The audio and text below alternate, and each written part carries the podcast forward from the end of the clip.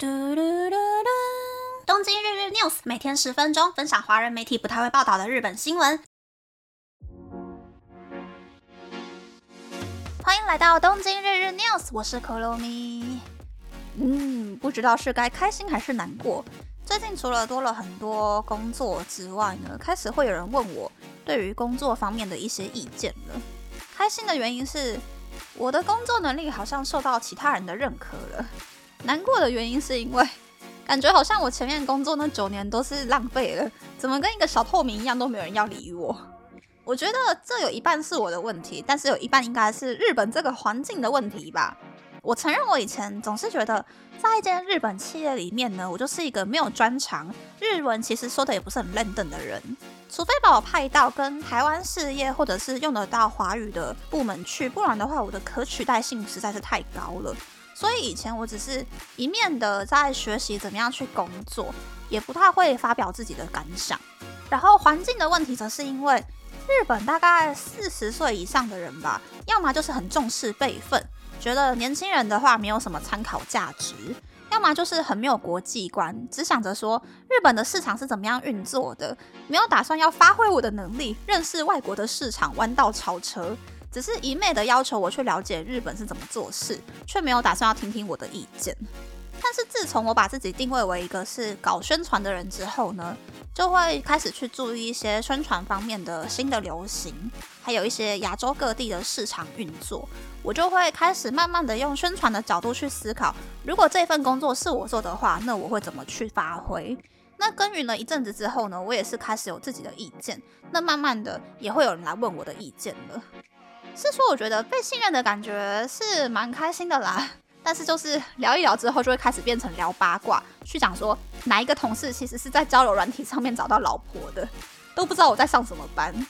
然后我要突然来换一个话题，就是 Gelato Pique 的毛茸茸家居服真的是超级超级好用哎，虽然它真的很贵。长袖上衣日币九千五百七十九元，长裤也是日币九千五百七十九元，买下来都已经两万块了。可是真的超级无敌暖和。现在东京晚上的气温大概是十度上下吧，我觉得我家里面应该有二十度。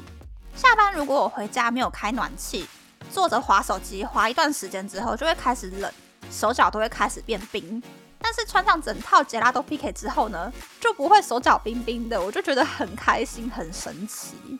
其实我以前不懂为什么杰拉多 PK 会那么的红，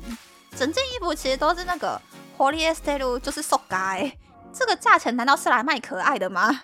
但是去年冬天呢，我就是骗了自己买了一套杰拉多 PK 之后呢，我才终于知道说为什么日本女生会这么喜欢它。因为杰拉托 PK 虽然整件都是 so g a 可是穿起来不会不舒服，还很保暖，所以很建议怕冷的人呢，可以当做是被我骗了，去买一整套杰拉托 PK 毛茸茸布料的长裤长袖回家穿穿看，应该是不会后悔的啦。那么，那么开始介绍新闻喽。第一则新闻是。由于日本税金制度将资本额小于日币一亿元的企业划分为可以少缴一些税金的中小企业，因此有很多大企业故意压低公司的资本额来避税。光是去年就有一千两百三十五间公司降低资本额。这两年最有名的例子就是资本额日币两百四十七亿元的大型旅行社 HIS，和资本额日币二十三亿元的知名餐厅评比网站 Gurunabi。以受到疫情影响、业绩不佳的理由，把资本额降到了日币一亿元。而在星期一召开的全日本县长会议中，就有多名县长提议要用标准外税制的方式，对这一些假的中小企业征收税金。但是日本的财经界却表示，实施标准外税制之后，会压缩到许多有潜力的中小企业扩展公司规模的机会。嗯，但其实也不用那么担心啦，很多中小企业。也是会开很多莫名其妙的分公司来避税呀。我的上一间公司那个很奇妙的公司就是这样子，所有的员工都在同一个办公室里面工作，可是员工们却分别隶属于三间不同的公司，甚至我自己还是以母公司社员的身份交换到子公司上班，反正就是一个很扯的过程。但是最近这两年会有那么多日本企业故意降低资本额的原因，其实跟戴上了增税眼镜的岸田文雄有关。我觉得日本人帮岸田文雄取这个绰号还蛮贴切的耶，不是有色眼镜，而是增税眼镜。因为有一个消息是，为了要增加日本的防卫费，明年过后，目前看起来好像二零二五年比较有可能啦，说是要征收法人税。征收法人税的公式是。假设一间公司每一年要缴的人事、营收、经费等等所有的税金加起来是日币一千亿元的话，那就要多收百分之四到百分之四点五，也就是大概日币四十到四十五万左右的增收税金。大型企业本来要缴的税比例就比中小企业还要高了，如果再多加百分之四到四点五的增收税，影响真的会很大，所以才会有那么多大型企业故意趁着开始增收税之前。压低自己的资本额，故意变成中小企业。县长们想要严惩企业的这个做法呢，反而会招致更糟糕的结果。其实最好的方法就是把日本政府所有单位领了但是完全没有使用的预算，全部收回到国库里面，再重新分配到防卫费之类真的很需要钱的项目去，才能够快速解决问题。然后要再重新制定政府各个部门申请预算的逻辑。禁止每一个部门明明还剩下超多钱的，可是下一年申请更多的预算，钱都放着不用，还要继续跟民众讨钱，才能够从根本解决日本政府每天喊缺钱的状况。第二则新闻是，青春期的日本女生为了能取得更好的成绩，通过面试进入好学校，只能够忍着生理期不舒服的身体，应试到学校上课。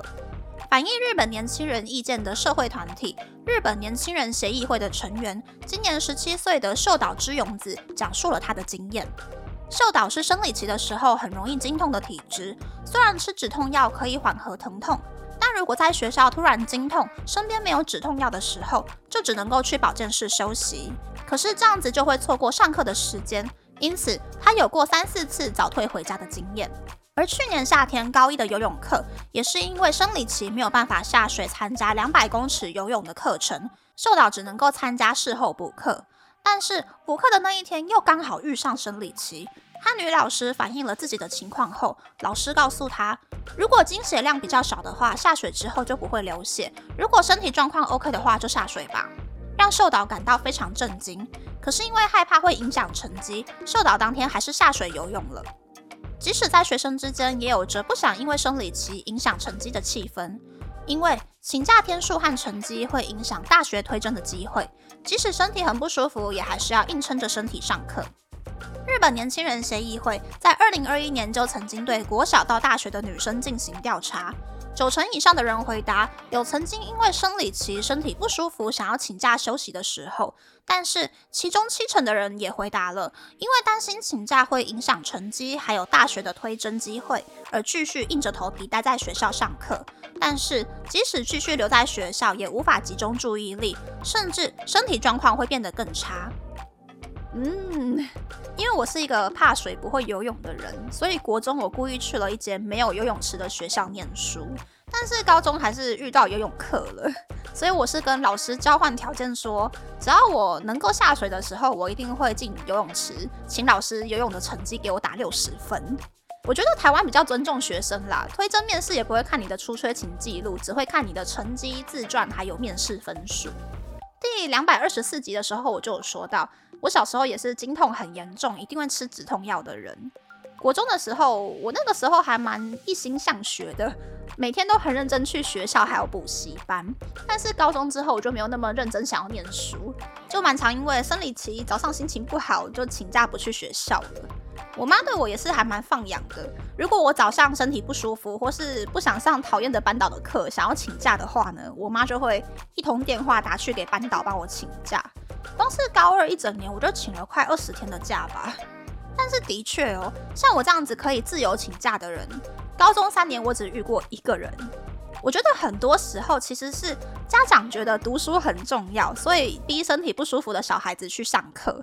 小孩子从小也被灌输了这种观念，觉得因为身体不舒服而请假的自己是在偷懒，所以学校啊还有公司里面就有那种不可以因为身体不舒服就请假的观念。我觉得其实这个观念还蛮病态的。如果真的遇到大考的时候，我觉得不管是女生还是男生，即使身体超级不舒服，但如果医生没有说不可以去上学的话，大家都会拼了命去学校吧。可是如果是没有特殊活动的时候，请个假也不过分吧？不然这样子每天过得那么辛苦的话，人生也太可怜了。我到现在其实，如果真的经痛到超级不舒服的时候，还是会不挑时段打烂给我妈，一路干一两个小时给我妈听。一边折磨我妈，然后一边让我心情好一点点，去舒缓那个身体的不适感。这样想想，我还真的是一个坏小孩呢。